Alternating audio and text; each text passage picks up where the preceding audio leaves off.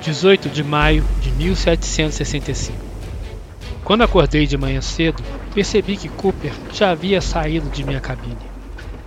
Saí para o convés e o vi de pé nas patas traseiras, olhando nervoso por cima da murada. Eu examinei o horizonte, mas não conseguia ver nada. Para acalmar Cooper, afaguei sua cabeça e disse que não havia nada ali. Mas, pelo resto do dia, Cooper permaneceu em seu posto, latindo ferozmente, sempre que o timoneiro tentava mudar de curso, só parando quando ele mudava de volta. Então, pouco antes do pôr do sol, ela apareceu em nossa frente. A ilha mais linda que eu já havia visto. Nós desembarcamos em sua costa e imediatamente me ocorreu que um dia retornaríamos a esse lugar celestial e nos estabeleceríamos aqui para sempre. Portanto, registrei meticulosamente a localização da ilha nas cartas marítimas e dei o nome de seu descobridor. Cooper Island.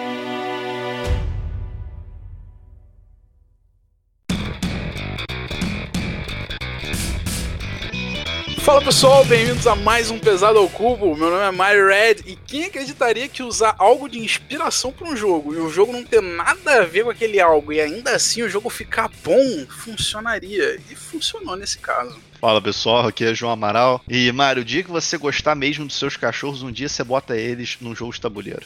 De fato. Fala galera, Sirius aqui. E como é que pode um jogo se chamar A Ilha do Cobre e nas montanhas produz ouro e não cobre? Cobre se escreve com O e dois P's. Ilha do Cobre. Eu? Cooper. Cobre. Cooper é o nome do cachorro e Cooper não é O nome do Cooper. cachorro, Copper, é com um O e dois P's. Ah, eu não fiz letras, rapaz. Eu fiz Só letras falou, em português, né? não em Só inglês. falou aí confundiu. Ah. Hoje a estrela da quinzena vai ser o Cooper Island. Cooper Island aí, que foi um jogo inspirado no cachorro do designer. E como eu falei na apresentação, não tem nada a ver com cachorro, nem nada a ver com nada de cachorro. Mas mesmo assim, é um joguinho muito bacana, pesadinho aí, que a gente gostou bastante. Então, sejam bem-vindos. E daqui a pouco a gente volta pra falar desse jogo.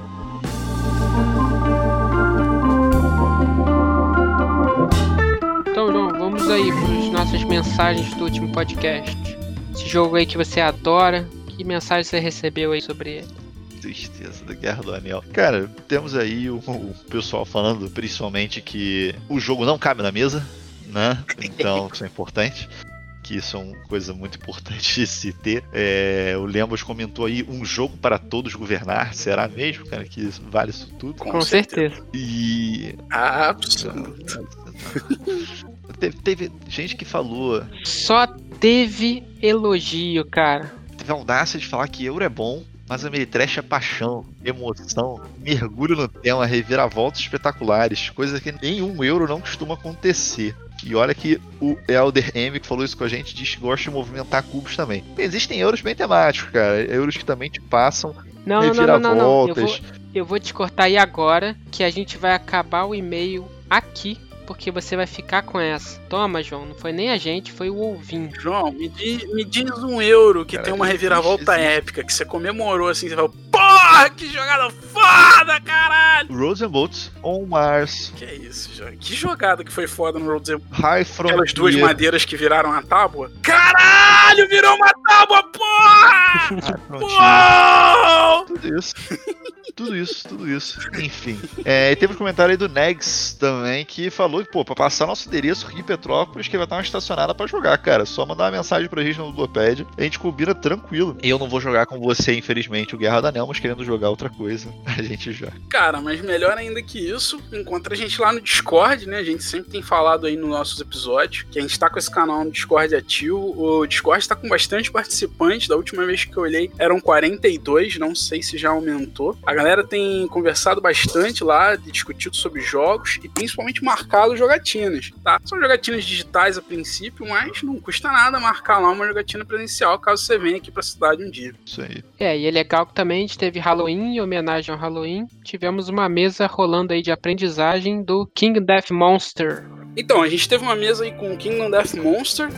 Inclusive participou dessa mesa o Eduardo, que foi o designer aí da expansão Terra Mística, que a gente já entrevistou aqui no podcast, e dois caras aí participam lá do nosso canal no Discord, tá? Que foi o Rodolfo ah, e o Ricardo, dois amigos aí. Conheci os caras ontem, super gente boa, jogaram com a gente. Apresentei as regras pros caras, os caras jogaram, gostaram do jogo. Inclusive, a gente marcou de continuar uma campanha. A gente tá com um grupo já lá de campanha no Discord do jogo. Então, uma oportunidade aí para quem quiser participar. E eu já disse aqui, falei ontem com eles, falei, falo de novo aqui no podcast, que querendo aprender as regras do jogo, eu tô disposto a ensinar, mesmo não participando do jogo. Junta quatro amigos aí, eu ensino vocês, vocês seguem a campanha, que eu acho que vale a pena. É, e também se quiser juntar quatro amigos, entrar lá e a gente explicar, sei lá, uma regra do On Mars pra vocês jogarem também, só avisar lá, marca e a gente desenrola. Um dia certinho e tudo certo pra gente, não tem problema nenhum com isso. Então não perde tempo, entra aí no nosso link do Discord e vem jogar com a gente. A intenção é menos manual e mais jogatina.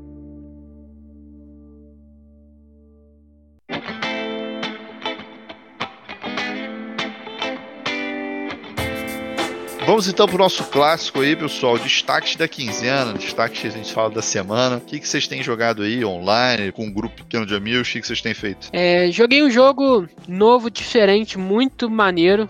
Pelo menos eu achei. Joguei com vocês, inclusive. Cerebria é um jogo aí da Mind Clash Games. Então, como tal, o tema 100% ali dentro, você joga joga divertidamente no jogo de tabuleiro, né? No, no jogo você tem é, espíritos bons, é, espíritos ruins e eles e os espíritos invocam emoções comuns da humanidade e para tentar controlar as áreas desse reino, é, é, dessa dimensão, né, dos sonhos aí. Não sei se é dos sonhos, mas essa dimensão chamada Cerebria. Então, isso é muito maneiro que você está jogando aquele filme divertidamente da Pixar em tabuleiro. É, você joga a inveja, a inveja a, ou a raiva, e aí ela pode virar ódio. Enfim, é um jogo de cartas Controle de área. É, e domínio de área, é, influência, né? De a, influência de área, controle de área. E você pode montar seu baralho também com as suas emoções, se você quiser jogar no nível hard. Então é bem divertido, bem imersivo e muito diferente. Eu particularmente achei bem diferente esse jogo. Bem bacana. Cerebro é um jogo, como você falou, a gente jogou junto. Uh, eu gostei muito da temática, principalmente porque eu sou muito fã de animações, eu gosto de animações, e eu gostei muito dessa animaçãozinha do Divertidamente, e ele remete muito o Divertidamente. Então isso é uma parada que eu achei bem legal. A arte das emoções, ela é tem muita relação com as emoções. Os caras conseguiram botar bem legal a arte, assim, da, do selfish, né? Do egoísmo, a arte do hate, é um carinha pegando fogo, querendo destruir as coisas.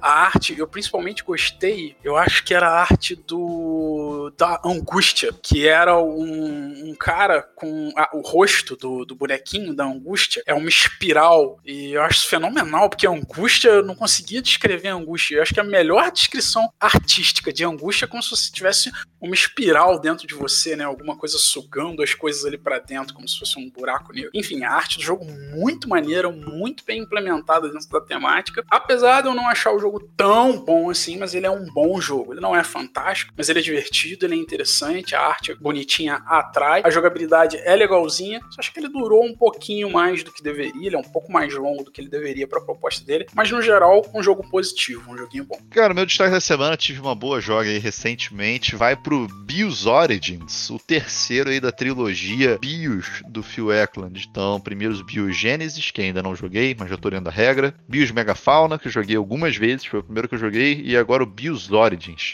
Bios Origins, já inclusive falei na cabeça do pessoal ao longo da semana, que não joguei nem com o Mario nem com o Cirus. Joguei com o BH e com o Marcos. E a gente jogou duas partidas dentro da mesma semana. A gente jogou no fim de semana e jogou novamente na, na segunda-feira para fixar as regras. E já falei com o pessoal aí ao, longo da semana que eles precisam jogar, tanto os Sirius quanto Mario. O Bios Orange, ele é um Civilization game que não chega a ser um Forex, mas tem bastante elementos de um Forex, mas ele tem o core para mim do Civilization, né? Ele tem é, eras diferentes acontecendo, tem várias tecnologias que você vai poder avançar, que eu acho que é o core, pelo menos para mim, do Civilization game. E a temática dele é realmente, depois, para quem não conhece a trilogia do Bios, a primeiro jogo, que é o Bios Gênesis, ele é na formação do mundo, a formação da vida no mundo. Então você joga como aminoácidos, ácidos nucleicos para formar lá naquela terra primitiva, as primeiras formas de vida. No BIOS, megafauna é o desenvolvimento das primeiras criaturas e a migração dessas criaturas do ambiente aquático para o ambiente terrestre. O terceiro jogo, que é esse, o BIOS Orange, ele é a respeito do desenvolvimento da civilização humana. Então ele se passa no começo da nossa civilização, com,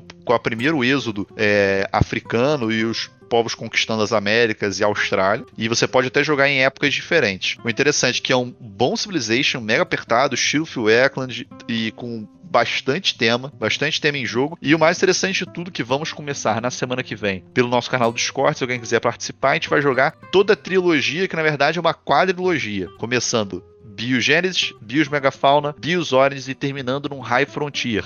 Cruz, credo. Cada partida você leva coisas da partida anterior pro próximo jogo. E essa é a nossa missão pro próximo. Só estamos acabando de ler a regra do Genesis. Mas vai ser o quê? Viradão? Começar hoje e acabar na sexta morto? Não, a gente vai fazer ah. em jogos separados, não precisa ser numa sentada só, até porque cada jogo desse aí, o Bios Oranges, ele rodou em 3 horas e meia com três jogadores, foi até um tempo legal, eu achei que ele demorava mais, eu tava com medo dele demorar mais, mas é um jogo aí, jogando com vocês dois vai demorar umas 4 horas, 4 horas e meia, mas é um jogo com uma, uma duração bem boa, é um pouco mais curto, inclusive, que o Mega Fauna. Entendi, maneiro. Talvez eu me junte, hein? Tenho leve curiosidade de jogar, digo leve porque uh, os poucos bios que eu joguei não me agradaram tanto assim. Eu acho eles um pouco sofridos demais pro que eles entregam. Meu irmão, pra, pra vida acontecer é sofrimento, cara. Você acha que as coisas vieram assim? Você acha que a civilização. Olha, pra vida acontecer é aleatoriedade e você odeia aleatoriedade, cara. Exatamente. Então, assim, não é um bom argumento de você, João. Mas, mas eu entendo seu ponto aqui. Bom, vamos lá pro meu destaque da semana, então. Essa semana eu tive o prazer de ser playtester de um jogo nacional de um designer que eu gosto bastante. Fui playtester aí do Leandro Pires, nosso grande designer aí de jogos como o Rock and Roll Manager e o Tsukiji, se eu não me engano até agora, os dois que ele lançou. Apesar dele ter mais coisas aí no papel, algumas surpresas que a gente talvez fale mais pra frente, não vou falar agora porque nem sei se o cara permitiria a gente falar. A gente não chegou a conversar formalmente sobre isso. Mas enfim. Pô, então no nosso canal do Discord também rola esses playtests aí de vez em dá quando. Dá pra jogar com o cara. Legal. O Leandro tá lá no canal, dá, pra, dá pra encontrar ele lá e dá pra pedir pessoalmente para ele te apresentar, se você quiser. Ah, oh, maneiro, hein? Ele chamou o João aí pra gente jogar o playtest da expansão, a primeira expansão dele pro jogo Rock and Roll Manager, hum. como se fosse aí a versão 2.0 do jogo. Cara, que joguinho bom. Primeiro que eu já gostava de Rock and Roll Manager, eu já gosto de Rock and Roll Manager tem um tempo. Para mim é o melhor design nacional, tá? Apesar de eu ter jogado poucos jogos nacionais, eu admito, não joguei muitos, mas dos poucos que eu joguei. Caralho, você engoliu uma moça, isso vai pro episódio.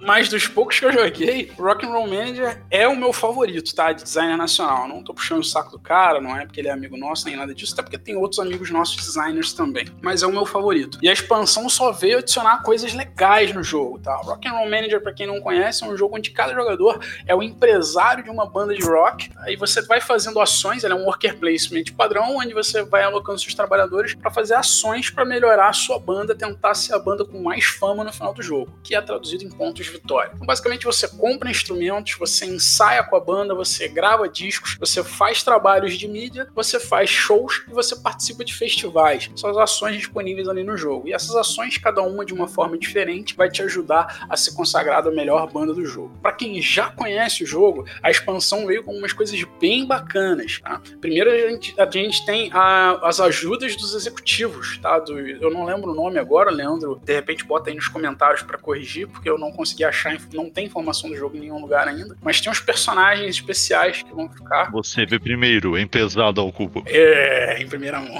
tem uns personagens que ficam disponíveis para os jogadores, tá? E durante o seu turno você pode escolher um desses personagens. Cada personagem vai te ajudar de alguma forma específica durante aquele ano. É uma ajuda menor, eles dão um bônus que é menor do que uma ação comum do jogo, só que elas ajudam de alguma forma você a evoluir aí dentro do jogo se você precisar. Além dessas ações, ele inclui os super Super Hits são músicas muito boas que você vai lançar no seu próximo disco. Quando você grava um Super Hit, você ganha um bônus no, na próxima gravação de disco, você vai poder gravar aquele disco com uma força maior do que você gravaria baseado no seu talento atual. Além de você ganhar alguns pontinhos de vitória e de ser um novo caminho estratégico para vitória. Você pode focar em Super Hits. Acho que quase dá para ganhar só focando neles, mas com certeza dá para ganhar focando neles e em mais alguma coisa do jogo. Além dessas duas coisas, a gente vai ter eventos aleatórios que vão acontecer toda rodada. Então toda rodada tem um deck de eventos, de cartas de eventos. Toda rodada uma dessas cartas vai ser revelada e essas cartas vão mudar a jogabilidade completamente daquela rodada. Vai mudar alguma regra, vai mudar alguma coisa específica ali daquela rodada. Então bem bacana essas adições, tá? Essas alterações também. Teve alguma, alguns tweaks menores, algumas coisas que mudaram nos objetivos, alguns detalhes que mudaram em algumas ações do jogo, mas as três alterações principais são essas. A expansão tá muito boa, o jogo já é bom, com a expansão melhora. Recomendo muito, tomara que lance logo aí por alguma editora bacana brasileira que queira pegar esse jogo com o Leandro. Bem legal, gosto muito do jogo base, joguei com você, né? Você me apresentou. E quando acabou o jogo, você falou: Ah, gostou? Eu falei, porra, gostei, achei bem maneiro. Aí você, é, então, é um designer nacional. Eu falei, quê? Na época foi, eu acho que o primeiro design nacional que eu tinha jogado, bem no começo do hobby. Bem legal esse jogo. É, e curiosidade aí para quem não sabe, a ideia inicial desse jogo era ser um jogo de ópera doideira, assim, nada a ver com o que acabou saindo no final das contas. O, uma coisa que foi bem interessante é que eu não tinha jogado Rock Roll Manager, apesar de conhecer o Leandro há bastante tempo, joguei muitos outros XX com o Leandro no Rio, e eu nunca tinha jogado o jogo base. Então ele falou assim, João, vamos conhecer o jogo, que é uma vergonha você não conhecer meu jogo, e vamos conhecer já com a expansão, que torna o jogo mais pesadinho aí. Não, vambora. E assim, o que o Mário falou, cara, não é puxando a sardinha pro nosso amigo não, mas é um joguinho muito fechadinho, muito direitinho. Eu acho que é, com essa expansão ele vai fazer de um jeito modular, então você, a gente jogou com tudo, mas você colocando tudo realmente traz um, umas decisões estratégicas bem interessantes ao jogo. Recomendo aí, vão ver quando que vão catar para produzir esse aí, essa nova edição aí do Rock'n'Roll Manager com a expansão.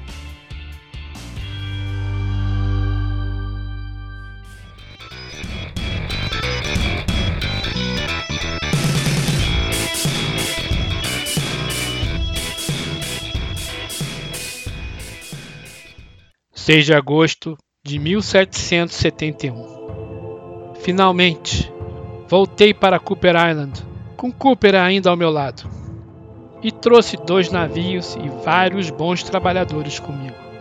Mas nossa equipe não é a única. Outros se juntaram a mim nessa auspiciosa viagem com seus próprios navios e trabalhadores, todos desejando sua parcela no paraíso. Nós nos separamos antes de chegar à ilha, e, enquanto minha tripulação e eu montamos acampamento no lado sul da península, quem sabe onde os outros pousaram. Em todo caso, é hora de explorar nossa nova casa e transformá-la num lugar próspero que eu sonhei por tanto tempo. Mãos à obra! Então, pessoal, Cooper Lines, ficha técnica dele aí, é um jogo de 2019, um dos grandes lançamentos, eu diria assim, de 2019, quer tenham gostado dele ou não, mas é um lançamento que fez bastante hype aí no ano passado. Um jogo para 2 a 4 jogadores, segundo o BGG. Existe uma variantezinha dele em algumas edições de modo solo, mas na, na caixa da que foi da maioria das edições é 2 a 4 jogadores, sendo o melhor número 3 jogadores. É um jogo que, segundo o BGG, roda de 60 a 120 minutos, sempre não considerando jogar nem com Mario nem com Sirius. Está com peso aí no BGG de 4.17. Ai, que pesado! Esse eu sei que já vai dar polêmica. Pode começar aí, Ciro. Cara, eu acho. Eu vou usar agora, a partir de hoje, sempre a régua que a gente fez no nosso episódio 19, ranking de peso. Consistência. Consistência. Exatamente. Então a minha régua pesado é High Frontiers e o médio era Agrícola. Esse jogo é parecido com Agrícola no peso e é muito longe de High Frontiers e 4.17 é quase lá no High Frontiers. Então, eu colocaria ele aí uns 3,5 a 3,8, dependendo do seu critério de minúcias, né, de pontos. Zero ponto alguma coisa. Eu, eu acho que ele tá ali pro 0.6, por aí. Mas, vocês acharam ele pesado e estamos aqui falando dele. Pois é, a opinião que eu compartilho, eu acho que ele não passa aí de um 3.6, talvez. Pelo menos na minha visão, da, no meu conceito de peso, né? Nas, das coisas que trazem peso para mim pro jogo, ele não tem muitas, tem bem poucos detalhes, é tudo ali de detalhe de peso médio, nada que seja realmente agravante. As regras não são difíceis, que trazem peso para algumas pessoas. A regra é muito simples, na verdade. É, a regra é simples, a tomada de decisões não tem emaranhamento, uh, o tempo de jogo não é alto, que também traz peso para algumas pessoas, uh, a interação entre os jogadores é baixa. Não, não, não. Aí, aí também não. Cara, não é alta. É, não ser baixa não significa que seja alta, tá? É, ela é ok, é uma interação mediana, hum, não é alta. Hum. Acho que é alta, é, é um work placement padrão bem simples, mas a quantidade de ações que você tem no seu board e as poucas ações disponíveis faz com que você tenha uma interação até forte. Você tem que, você pode repetir as ações dos seus amiguinhos, mas você tem que pagar para eles alguma coisa. Então, é, e aí você tem a decisão, ah, eu vou pagar o que para ele? Ah, isso aqui não vai ser muito útil para ele, porque ele não tem onde armazenar. Então, tem uma interação ali sim. Interação baixa, assim, baixa, jogo de é, okay, mas... é, ó, é você fazer um ataque direto, você Interação euro, melhor. Interação euro, cara. Não é interação de porrar os outros. É, interação euro padrão. Concordando comigo, é uma interação média. É a interação euro padrão, que é média para baixa é ter interação média para baixa. Em relação ao peso, eu acho que, assim, eu não acho que ele é 4 e 2 quase, igual tá ali, mas eu acho ele um pouco mais pesado que vocês acharam, acho. Eu acho que ele é um 3.8 ali, no limite superior que o Sirius colocou. O 3.7, se quiser ser um pouquinho mais assim. E, na verdade, o que eu acho que traz peso dele é o manejo de recursos, que eu acho o manejo de recursos dele incrível, muito bom. E é, é, a decisão mais difícil do jogo. Eu acho que ele tem um emaranhadozinho de decisões, sim, apesar de que o emaranhado não é nem tanto na questão de combo, né? Que você vai fazer uma que vai levar a outra, mas a questão que tem o, o aperto do é, jogo. O jogo é apertado, não é frouxo. Você vai ter que deixar. Você, pô, no começo do jogo você tem duas ações. Provavelmente, primeiro segundo turno, você vai ter duas ações e o jogo dura cinco turnos. Então, cinco rounds, na verdade, né? E, então, assim, você tem poucas ações com uma limitação a respeito do, do de como você vai manejar seus recursos. Você não consegue fazer tudo. Você tem que escolher as coisas que você vai fazer. Então eu acho que ele é pesado nesse sentido. A regra dele é fácil, não uma regra difícil de entender. Ele tem um fluxo adequado, é um worker placement quase padrão, né? Só foge um pouco do padrão pela, por essa questão de poder repetir a ação e tal. Mas é isso que eu acho que traz peso a ele aí. Seguindo então do, da ficha técnica dele, a gente tem ainda. É um jogo do Andrés Odd, que só lembrando, que a gente já falou, fez Lagrange junto com Michael Keller, tá? É um outro jogo aí bem conhecidinho dele, que é um joguinho bem legal. Ele está no momento aí no 423 no ranking estratégico do BGG e 869 no ranking geral. E mecânica, Ciro, o que você tem comentado dele aí? Cara, para mim ele tem duas mecânicas, que é tile placement. Você tem uma ilha, você vai explorando a ilha e aí quando você explora a ilha, você simboliza isso no jogo colocando um tile na região. E aí você escolhe qual a direção do tile que mais lhe interessa. Então, tem o tile placement bem presente no jogo e tem o work placement, que são pouquíssimas ações no jogo que você pode tomar. Todo mundo, quanto mais jogadores, mais difícil vai ficar para você tomar essas ações. Você pode repetir ações é, pagando um custo a mais, se alguém já tiver colocado o seu trabalhador naquela região. E como a maioria dos, dos work placements, você também pode pegar mais trabalhadores para fazer mais ações. Então, basicamente, são as mecânicas dele. Não é tão inovador em mecânicas, mas eu acho que é inovador na dinâmica dele de gerenciamento de recursos. É isso aí. Eu acho que antigamente até se colocava isso como mecânica, né? Hoje em dia eu concordo que seja uma dinâmica. Eu acho que a parte mais diferente dele é essa dinâmica. Pois é, a dinâmica dele de, de você poder produzir os recursos no seu próprio tabuleiro de forma diferente da maioria dos worker placements, onde você pega uh, os recursos num tabuleiro central, né, dividido com os outros jogadores e meio que numa competição com os outros jogadores, é o grande diferencial aí do Cooper Island, é o que torna ele tão bacana. É, e você tem limite para estocar seus recursos também. Você começa podendo botar cinco recursos lá e chega um momento do jogo que você produz 7, 10 recursos. E aí? Vai enfiar isso aonde? Tem que manejar, é, gastar suas ações com bastante sabedoria, que você tem poucas ações e o tempo do jogo é bem limitado é, muito bem rapidinho, né? Isso é bem bacana nesse jogo. É o maior diferencial dele é isso. E para mim é por isso que esse jogo é legal. É o manejamento de recursos e é o único jogo pesado digno da gente falar aqui que tem barquinho e que presta. Que o resto dos jogos de barquinho são ou muito divertidos, como Jamaica, mas não vale um podcast, ou são bem ruizinhos. É um pequeno problema que a gente tem. Acharem um jogo de barquinho aí, galera, que é bom, vale a pena conhecer, me manda, porque eu quero muito conhecer um jogo de barquinho bom.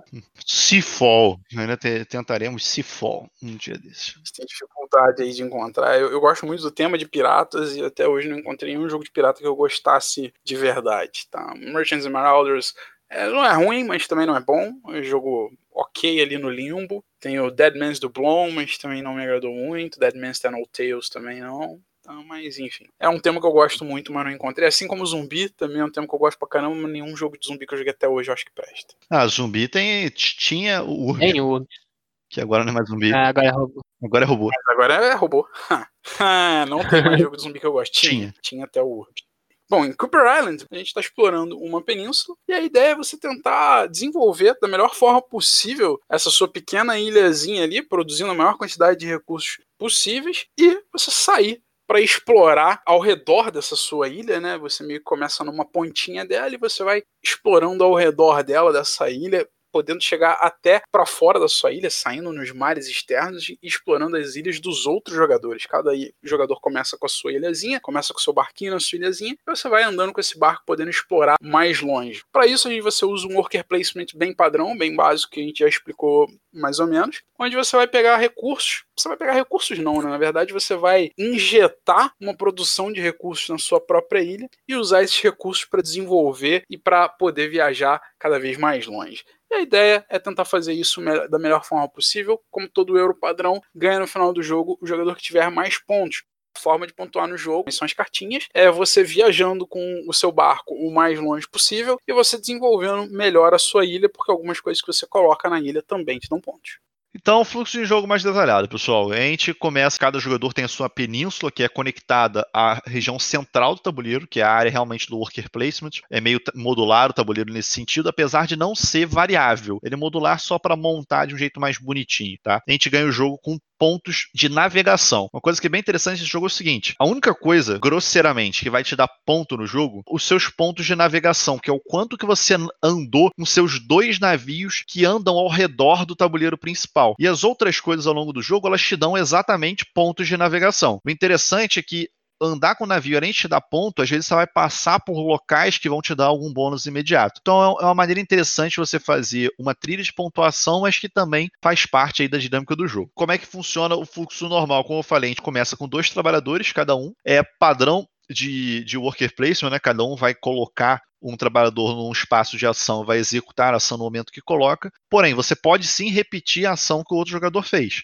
Só que você vai ter que pagar alguma coisa para ele. E na verdade, antes dessa fase de alocação de trabalhadores, existe uma fase que é a fase de encame no jogo. A fase de encame ela começa com duas ações já disponíveis para serem feitas pelos jogadores, na verdade, quase que obrigatórias, e os jogadores vão poder construir uns barquinhos que vão liberando mais ações de encame ela lembra um pouco até a iconografia o Terra Mística. Conforme você for construindo mais coisas, aparecem aqueles ícones com mãozinha, que são coisas que você vai ganhar no teu encame as duas ações de encame mais básicas que a gente já começa no jogo são exatamente as ações de exploração no, da nossa península, como o Mario falou. Existem uns tiles no jogo que são sorteados, que são tiles duplos de, de terrenos. Existem quatro terrenos no jogo. Cada terreno ele produz um tipo específico relacionado ao tema daquilo. Por exemplo, as florestas vão produzir madeira. E faz parte da sua fase de encame colocar um desses tiles duplos na sua península, representando que você explorou aqueles dois locais. Ainda nessa fase, você vai explorar uma região que são umas ilhotas que se formam ao redor da sua península. Então, basicamente, nessa fase de encame, você vai colocar dois tiles novos explorando a sua ilha no mapa. Uma coisa interessante desse jogo é que toda vez que você coloca um tile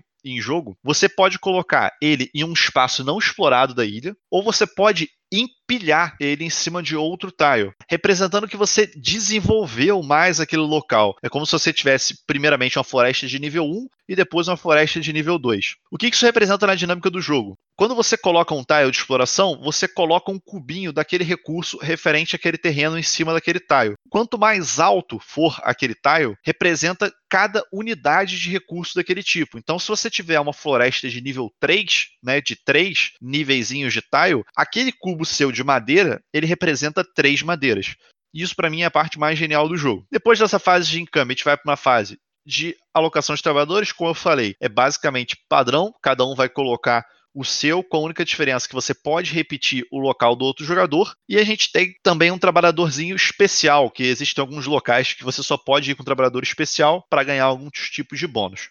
É, o legal é que você tem dois trabalhadores no começo, pode fazer essas ações comuns, né, da, do work placement, mas tem mais inúmeras ações gratuitas que você pode fazer no seu turno. Então, que uma delas é o cartógrafo, que você precisa de alguns pontos para executar, e as outras é manejar recurso, basicamente. Exatamente. O cartógrafo é, é, um, é um track, né, que você vai poder ficar gastando pontos ali do track para fazer ações anytime. Então, apesar de de você ficar restrito no worker placement das ações principais, mas você tem essas ações que são anytime, que são basicamente ações para melhorar o teu manejo de recurso, ações para você colocar tiles simples no mapa em vez de ser aqueles tiles duplos, como eu falei. Então, é um jeito que você consegue uma margenzinha de manobra que o jogo é bem curtinho nesse começo. E uma coisa bem interessante que assim, todo jogo de worker placement, pelo menos eu quando começo a jogar, eu olho e penso, como é que consigo mais trabalhador, né? Não sei se vocês pensam dessa maneira.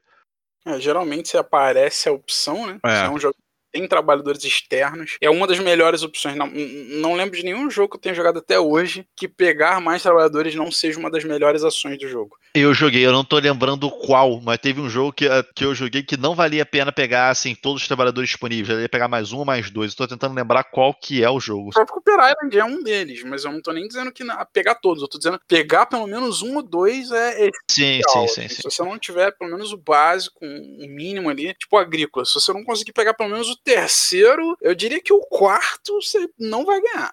É, por isso que eu não gosto de agrícola, porque eu nunca consigo pegar nenhum trabalhador a mais. Uhum. Sempre.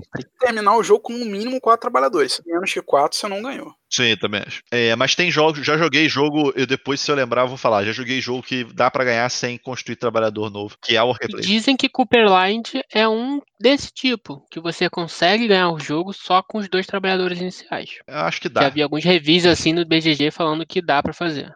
Eu acho que dá. Assim, depende da estratégia. O que eu acho interessante do lance do, dos trabalhadores de Cooper Island é que eles são destravados por milestone, né? É tipo, é como se fosse um objetivo. Ah, você fez isso no jogo, você destrava um trabalhador. Não é uma ação específica que você tem que fazer para ganhar o trabalhador. Então, isso eu acho uma parada legal, porque já é um jogo curto de ação. Se você perder uma ação fazer um trabalhador, aí que, enfim, vai embora. É, as ações do jogo que você pode fazer são muito simples. As ações no, no Work Placement são basicamente pegar tiles e botar tiles no mapa, ou ganhar pontos de ação do cartógrafo, ou construir coisas que te dão seu incoming. Basicamente, são as ações possíveis no Work Placement. Bem simples mesmo. Uhum. Eu acho que assim, o que dá um pouquinho mais de coisa a pensar é quando você vai fazer as construções na sua península, que isso também é uma dinâmica interessante. Que lembra que eu expliquei que quando você tem um recurso, quanto mais alto o recurso tiver ali na tua península, ele representa uma maior quantidade de recursos, né? Então, os tiles empilhados, eles são mais valorizados. Agora, uma coisa interessante é que sempre você constrói na sua península, se você constrói uma construção pequena ou grande, que elas te dão cartinhas que podem ser pontuação de feed de jogo, ou um poder assimétrico, ou quando você constrói as estátuas que te dão ponto no jogo, você é obrigado a construir no local mais alto disponível. Então, é um, é um balanço interessante quando que você vai fazer isso, porque você vai estar tá abrindo mão de um local que te gera muito recurso, né? Que te gera um recurso que ele é muito valioso, para você colocar aquilo ali. Isso, isso, eu acho bem interessante. E outra decisão a respeito dos trabalhadores é que o trabalhador especial, como eu falei, que ele torna as ações mais fortes, ele não é um trabalhador adicional, ele substitui um trabalhador normal. Você tem que abrir mão do trabalhador normal, coloca ele numa cartinha que dá, dá uns, uns pontos, é uma das questões que faz pontuação no jogo, e agora você joga com um trabalhador especial. Dá para jogar sem trabalhador especial nenhum. É, dá, dá, tranquilo. E acho que tem bastante possibilidade. E depois disso, né, depois dessa fase aí do worker placement, tem uma fase que grosseiramente é um clean up, né? Na verdade, a gente vai pagar como grande parte do worker placement paga comidinha é, e vão fazendo refresh várias coisas no tabuleiro. E uma coisa interessante é que no Cooper Island, diferente de alguns jogos que você, por exemplo, cartinhas que você usa, você desvira, elas se tornam disponíveis. No Cooper Island você consegue disponibilizar um desses poderes apenas pela rodada e você tem que pagar por eles, na maioria das vezes, para é, refrescar, né, vamos dizer assim, os seus poderes. É, e uma parte muito legal é que você tem no começo do jogo seis locais para você conseguir armazenar seus recursos. E existe um local que é o mercado, onde lá você pode armazenar quantos recursos você quiser, mas você não pode usar até você conseguir armazená-los no local que você pode usar. Estoque, você subir para o seu estoque, né? É, o mercado você armazena quando você quiser e quando você passa do mercado para o armazém é que você pode usar. E o armazém só tem cinco espaços disponíveis no começo do jogo. E na fase de cleanup, tudo que está no seu mercado é jogado fora. O jogo é você conseguir ganhar recursos para conseguir desenvolver sua ilha e não desperdiçá-los, que é uma maior complicação nesse jogo. É, de fluxo, acho que sim. Bom, e agora sobre disponibilidade do jogo, tá, obviamente não, não tem no Brasil, ainda não foi pelo menos não que eu saiba, anunciado por nenhuma produtora nacional, mas você encontra em qualquer loja americana aí com facilidade, na Amazon, na Miniature Market, ele está amplamente disponível aí para a galera que quiser comprar, e vez ou outra deve aparecer algum anúncio aí de algum usado na Ludopedia, fica de olho, porque aparecendo é um jogo que eu acho que vale bastante a pena. Quanto ao manual do jogo, João, o que, que você tem a dizer, você que leu mais o manual dele, eu só li uma vez, acho que você deve ter lido pelo menos umas duas. Cara, é, o manual dele é muito claro. Eu acho que assim, Cooper Island, ele, ele é naquele esquema que me lembra o manual dos, dos jogos do pessoal de Portugal, do, do Nuno, do Paulo, tal, que eles dividem por cores o manual. Então ele bota assim, ah, a primeira fase é a cor amarela. Então ele vai falar tudo daquela fase de encame, depois ele vai colocar em outra cor, outra fase, sempre referenciando por, por cor, é, sempre deixando bem claro os termos, o fluxo de leitura é muito tranquilo, tem muito exemplo. Eu até quando eu fui jogar recentemente de novo com o Sirius, o, eu não lembrava de muita coisa na regra, mas eu consegui seguir o manual tranquilo para ir reexplicando ele para ele. Um fluxo bem tranquilo, não ficou nada assim passado na regra seguindo. Achei bem claro, bem tranquilo o manual dele. E acho legal no manual que atrás, na página de trás, tem os créditos, tem historinha sobre o cachorro. Tem a história do Cooper, né? Mas tem a, um, metade da página é uma foto do seu board individual de cada jogador e dizendo que cada lugar significa e cada iconografia ali dentro significa. Então, se você tiver alguma dúvida, ah, o que, que é essa fase, o que, que é esse símbolo que acontece nessa fase de manutenção, você não precisa olhar o manual inteiro, você olha ali o verso dele, tá lá falando, isso aqui é isso aqui, bom, tem que abrir o manual. Bacana isso. Sim, ele, ele é bem bom, bem direitinho, cara. Aproveitando, assim, os componentes também, cara, para mim a produção Capstone continua excelente. É, componentes bem bons, a madeira bem Achei boa, padrão. gramatura das cartas Nada ok. demais.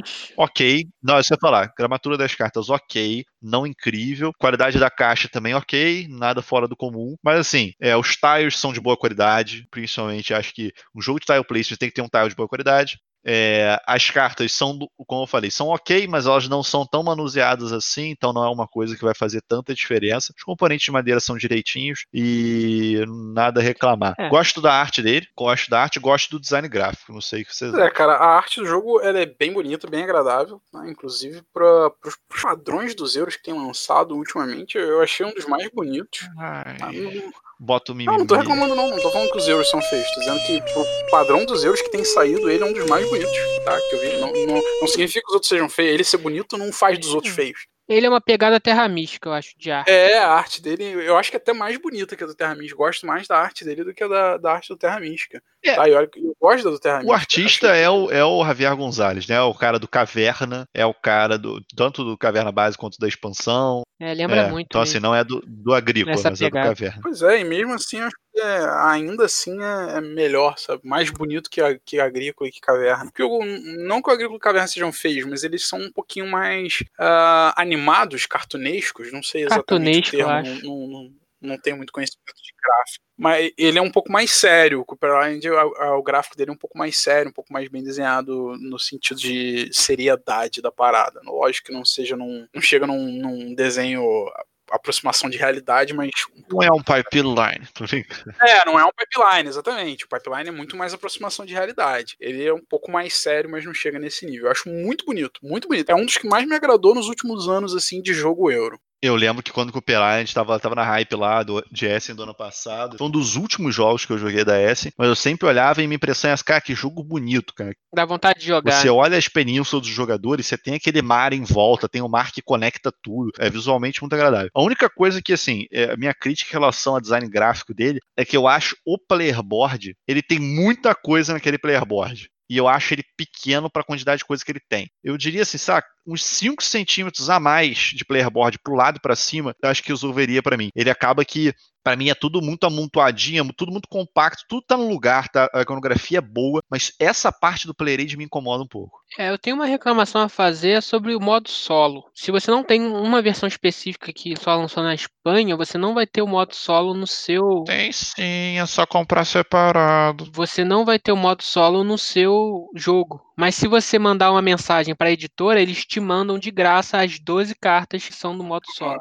É, por que não veio isso dentro do jogo? Printagem, né? Não faço ideia. Provavelmente é, há uma especulação que foi por causa do time da parada, mas não faz sentido não tá. É, printagem, printagem. É, não faz sentido não tá. Você manda uma mensagem para eles te manda a parada de graça. Por que não estava no jogo desde o princípio, cara? Espera um pouquinho para lançar, né? Mas. Printagem, printagem. Ah, tem que eles lançarem essa, né? Enfim. É só mandar mensagem, manda o link. Me manda o link. Vai no site da Capstone. Ai, meu Deus. Vai no site da Capstone e pede jogo. Eu já vi aqui que tem uma promo com quatro barquinhos novos, eu tô querendo pegar. Com jogos que eu gosto, cara, eu sou completista. Isso aí. Posso falar só do preço antes, cara? Esse jogo custa 70 dólares. Ah, Por quê? Que choro. Por quê? Tem menos quantidade de peça que Terra Mística. E, para mim, tem o mesmo feeling de jogar. Assim, me passa uma sensação parecida. Pra que 70 dólares É, nesse jogo?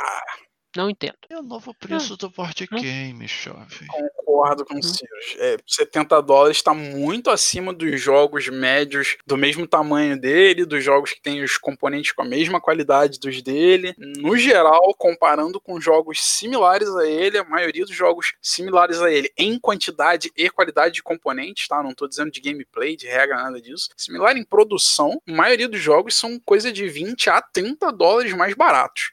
Tá, é 40 a 50 dólares o preço de um jogo desse e ele tá 70. Realmente não, não vejo razão para isso. É, só falando da fonte, eu vi na site da editora, tá? No site da Capstone É. tem, sim, sim, sim. O, falando nisso, é, agora quando você compra, ele vem com o solo e com a- o promo pack dos novos barcos. Agora 70 reais faz sentido, hein? Ô, Ah, agora eu vou vender o meu e quatro comprar um novo.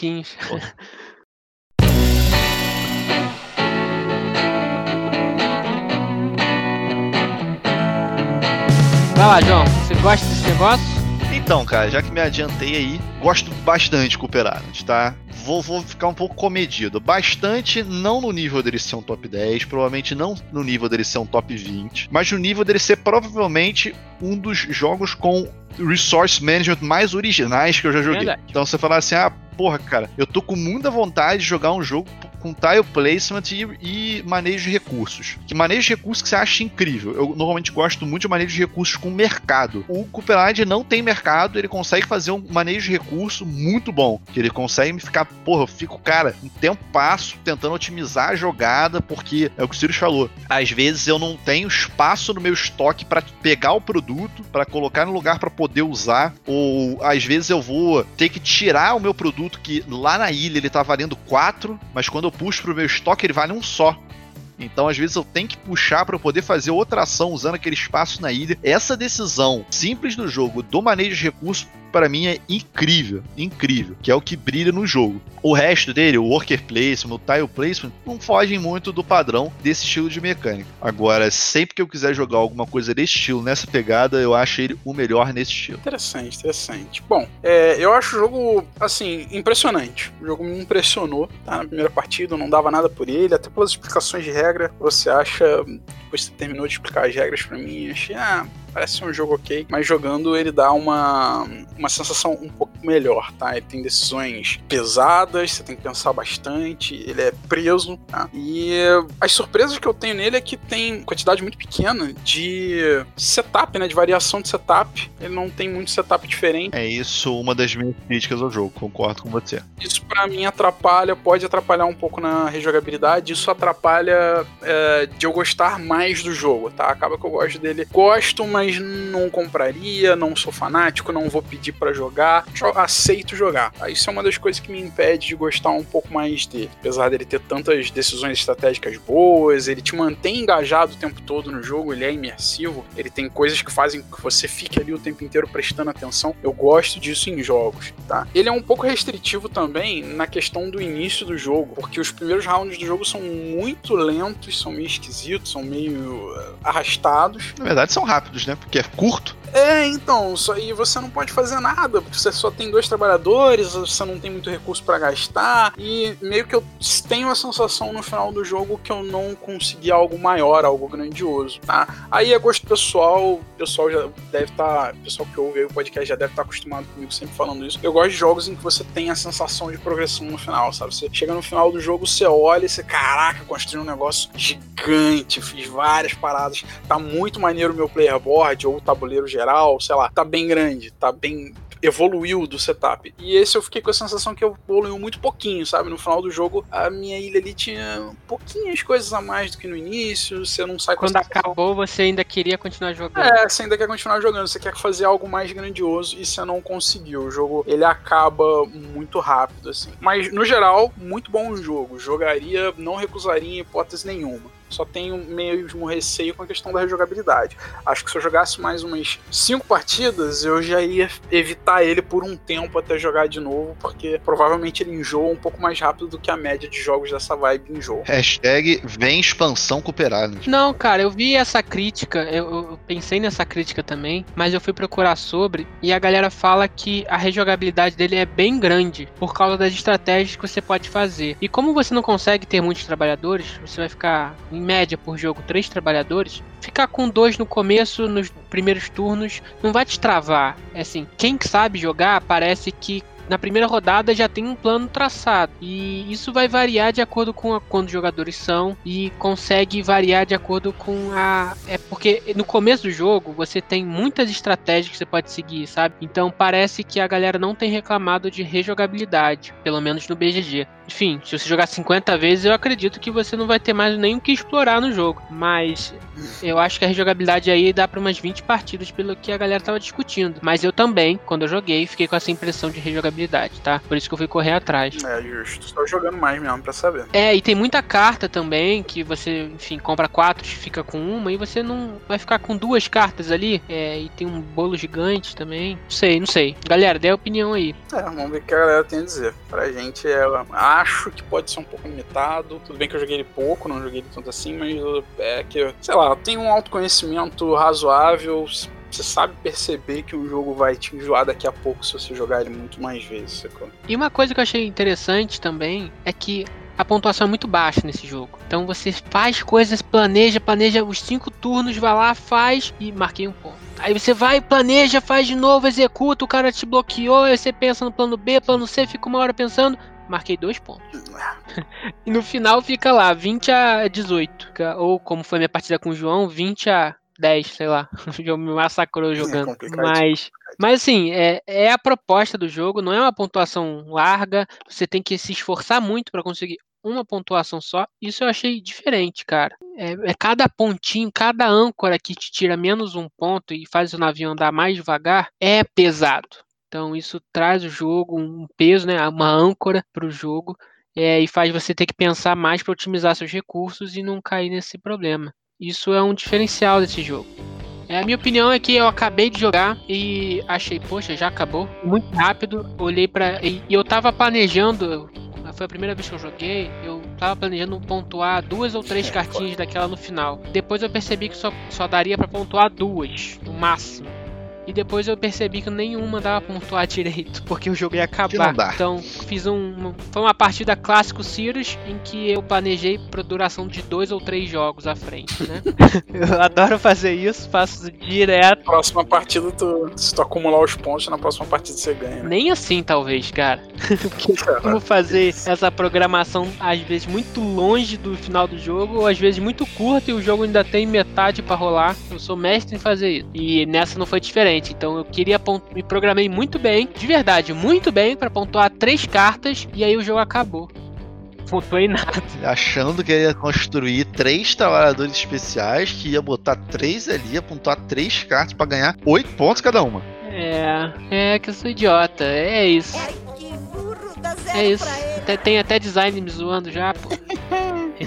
Justo. E achei que é muito curta a duração dele, mas eu entendi que é a proposta dele, tá? Eu que. Total. Pensei mal, planejei mal e mandei mal. Mas então, por ser um joguinho euro rápido, muito fácil, com regra muito fácil, e tem umas decisões bem legais que tem que tomar, e dá pra é, ver que o jogador adversário tá querendo fazer, e você consegue fazer ações para não deixar ele ir tão bem assim. Você tem que prestar atenção no que ele está fazendo, é, onde ele quer ir no tabuleiro, para você otimizar a sua jogada e tentar influenciar na dele. É, então ele é bem legal e esse sistema de barquinho de pontuação eu achei bem inovador também. Você vai andando com o barquinho, vai passando por regiões para ganhar benefícios e no final, quanto mais longe seu barquinho foi, mais você pontua. E para você andar com seu barquinho, cacete, dá muito trabalho. Então foi bem diferente isso. Eu, eu aprovo. É, eu senti falta de ter mais ações de trabalhadores. Até perguntei pro João quando ele jogou. Cara, mais jogadores, vai continuar só com essas ações? Oito. E sim, só com essas ações e vai mudar a sua experiência de jogo. Você vai ter que se programar melhor porque as ações vão ficar mais caras, porque você vai ter menos locais para botar seu trabalhador e você tem que pagar pro seu adversário. Então acho que ele funciona bem com dois e ele funciona bem também com três e com quatro. É isso então, pessoal. Esse é Cooper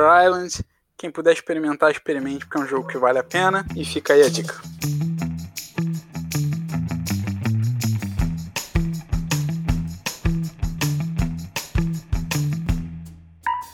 Bom, João, alguma recomendação de algum outro jogo similar a Cooper Island? Acho que similar, ele não tem muito nada similar. Similar é bem difícil, né, cara? Eu diria assim, tile placement teria um pouquinho ali de tical mesmo, se a gente for botar um clássico, né? Falar assim, porra, eu quero um. Quero só tile place, uma coisa mais clássica. O, o tical, eu recomendaria nesse sentido. Mas falar que nada mais assim me vem muito na cabeça com as dinâmicas, o conjunto de dinâmicas que ele usa. Manejo de recursos, os, os grandes euros, né? Agrícola, caverna, é, ou até um mais moderno aí, o, aquele menino lá, Clans of Caledonia, de manejo de recursos, são jogos de bom manejo de recursos. Mas fora isso, com esse conjunto, eu acho ele bem original. É, o conjunto dele é bem, bem único, assim. Ao, ao, mesmo tempo, ele não se destaca muito em nada, ele não tem nada super elegante, super inovador, super diferente, né? Ele meio que. Tudo ali é, é um concentradinho das mecânicas euros clássicas. Também não tenho nenhuma recomendação muito de aspecto de se você gostar de Cooper Island, você vai gostar de jogo tal. Acho que não. Ele é bem genérico. Se você gostar de euros, você vai gostar de Cooper Island. Se você gostar de Cooper Island, provavelmente você gosta da maioria dos euros genéricos que tem. Cara, eu acho que Taluva, Taluva é um jogo parecido nessa de empilhar tile, né? Ele você vai empilhando os tiles e quando você empilha você tem um, é, um certo benefício, igual aqui também. É, então, aí eu sinto a mesma sensação jogando Cooper Island do que Terra Mística. Então, acho que quem gosta de Terra Mística vai gostar de Cooper Island.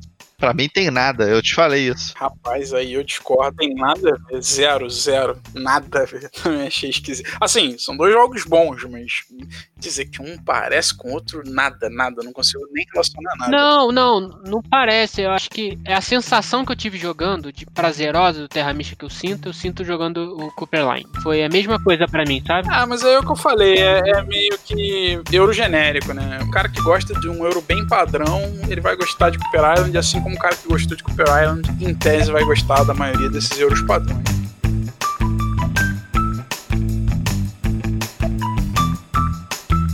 Galera, uh, segue a gente no YouTube. O João tá postando vários vídeos lá, jogando com a galera. E vídeos de regra. Em breve temos, teremos até a regra do Cooper Island, hein? Postamos a regra do Zimbábue, jogando Zimbábue, jogando com ordem de peso. Tem o Instagram Pesado ao Cubo, o Instagram Light ao Cubo. Mande-nos mensagens na Ludopad. Pessoal, Pesado ao Cubo fica por aqui. Muito obrigado pela sua audiência, sua paciência e até a próxima. Daqui a 15 dias tem mais. Um abraço.